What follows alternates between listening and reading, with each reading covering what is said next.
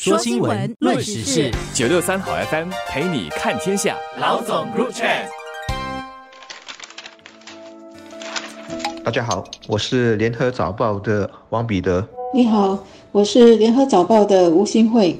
通货膨胀的课题近一年多来谈的人很多。我刚在上个星期写了一篇文章，谈了为什么会有通胀以及如何应对。不过说真的，面对高通胀，普通人也只能省吃俭用，在咖啡店发发牢骚，能做的确实不多。我文章中说，我看过一个视频，一个斯里兰卡人说，因为食物价格太高了，他被迫把一天三餐减少到两餐，嗯，很绝望，很可怜。我们当然不至于沦落到这步田地，因为真的。饿肚子的话，大可直接去社区找援助，或有援助会自动上门。我们给社会最底层提供的安全网还是挺大张、挺健全的。英国人各行各业现在都在罢工，有时是一起，有时轮流上街，嗯，连大学教授、律师都这么做，然后逼政府出手相助。我们也不必搞到这么难看。我们的通胀率是很高，但还不至于像英国那样十八仙以上。不过，我们的整体通胀去年全年也达到了六点幺八千，显著高于二零二幺年的二点三，比起二三十年来的大概两八千平均也高出许多，所以对一些家庭的冲击还是蛮大的。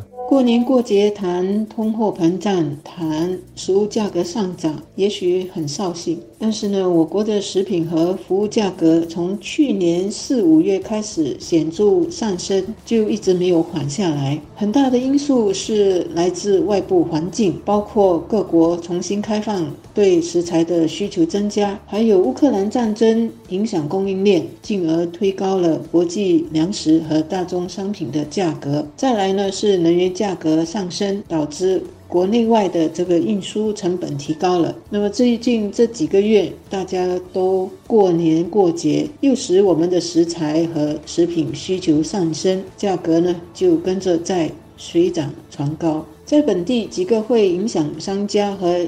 企业经营成本的有几个因素：第一是入口的材料，第二是水电费和运输成本，第三是租金，第四是人工。这么一列下来，大家就会看到或者想象，这种种的成本加起来。会给商家和企业造成怎样的压力？也难免他们会把部分的成本转嫁给客户和消费者。当然，一些超市、小贩和咖啡店业者呢，在努力的顶着这些经营成本的压力，暂时不起价，或者呢是少放一些食材配料来减低成本。我们是要谢谢他们的。在昨天的新闻里，统计局给出了细分的数据，当中低收入家庭面对的通胀率是五点九八先，中等和高收入家庭分别为。六点八和七点五八千。从表面上看，低收入家庭压力好像最轻，但真实情况是相反的。因为高收入家庭在非必需品的开销方面比重要高许多，包括汽车、奢侈品和旅游度假等等。这些就算价格上涨了，他们也花得起，因为凭他们的收入。或投资上的收益应付是绰绰有余的，而且因为是非必需品，可以丰俭由人，大不了就少去一次旅行或少上几天餐馆，出门偶尔选择公交。但对低收入家庭来说，这些消费本来就不在他们的每月的账单上或菜篮子里，他们的是基本省不了的，例如水电。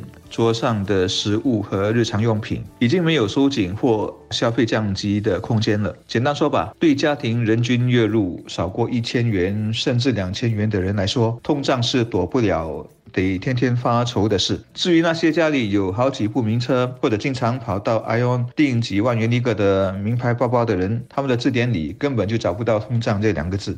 现在呢，有一些咖啡店业者在观察各种成本的因素，然后再判断是否下来要调高咖啡店的摊位租金和茶水的价格。比如福州咖啡酒餐商工会。就提到了政府的新条例也加重了他们的成本。像今年三月一号起呢，食品服务业需要试行这个渐进式薪金模式，也就是要提高低薪员工的薪金。这当然就会增加业者的人工成本。另外呢，政府近期也推行了一些环境卫生的机制和托盘呢需要归还的这些措施，这些都是为提高饮食设施的卫生水平。但另外一方面也加重了业者的成本。所以，福州咖啡酒餐商工会的一些会员呢，可能会考虑调高咖啡茶水的价钱，大概是起一两角。那么，这个商会呢是有四百家会员咖啡店，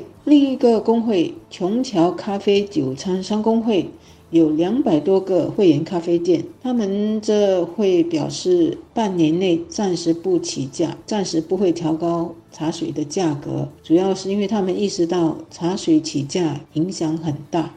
贸工部和监管局预计，核心通胀率在今年上半年将保持在高位，要到下半年才会有较显著的放缓。我是想提醒几点：一是通胀是不是已经见顶，然后下半年会开始放缓，还真说不准，原因很复杂。早报报道了一些分析师的看法，大家可以去参考。二是放缓这个字眼不等于价格下跌，而是上涨没有那么厉害，但还是上涨。三是这一轮通胀。其实是一个周期，甚至可能是一个比较大的、可延续好几年的周期，因为背后推动的不仅仅是疫情和供应链受到干扰那么简单，而是没完没了的战争和地缘政治对抗。过去拜全球化所赐，有好长一段时期通胀的问题基本不存在，但下来去全球化趋势越来越明显，看不到烟消的贸易战越打越惨烈，敌对国家之间都在思考怎么脱钩，东西。一定会越来越贵。总之，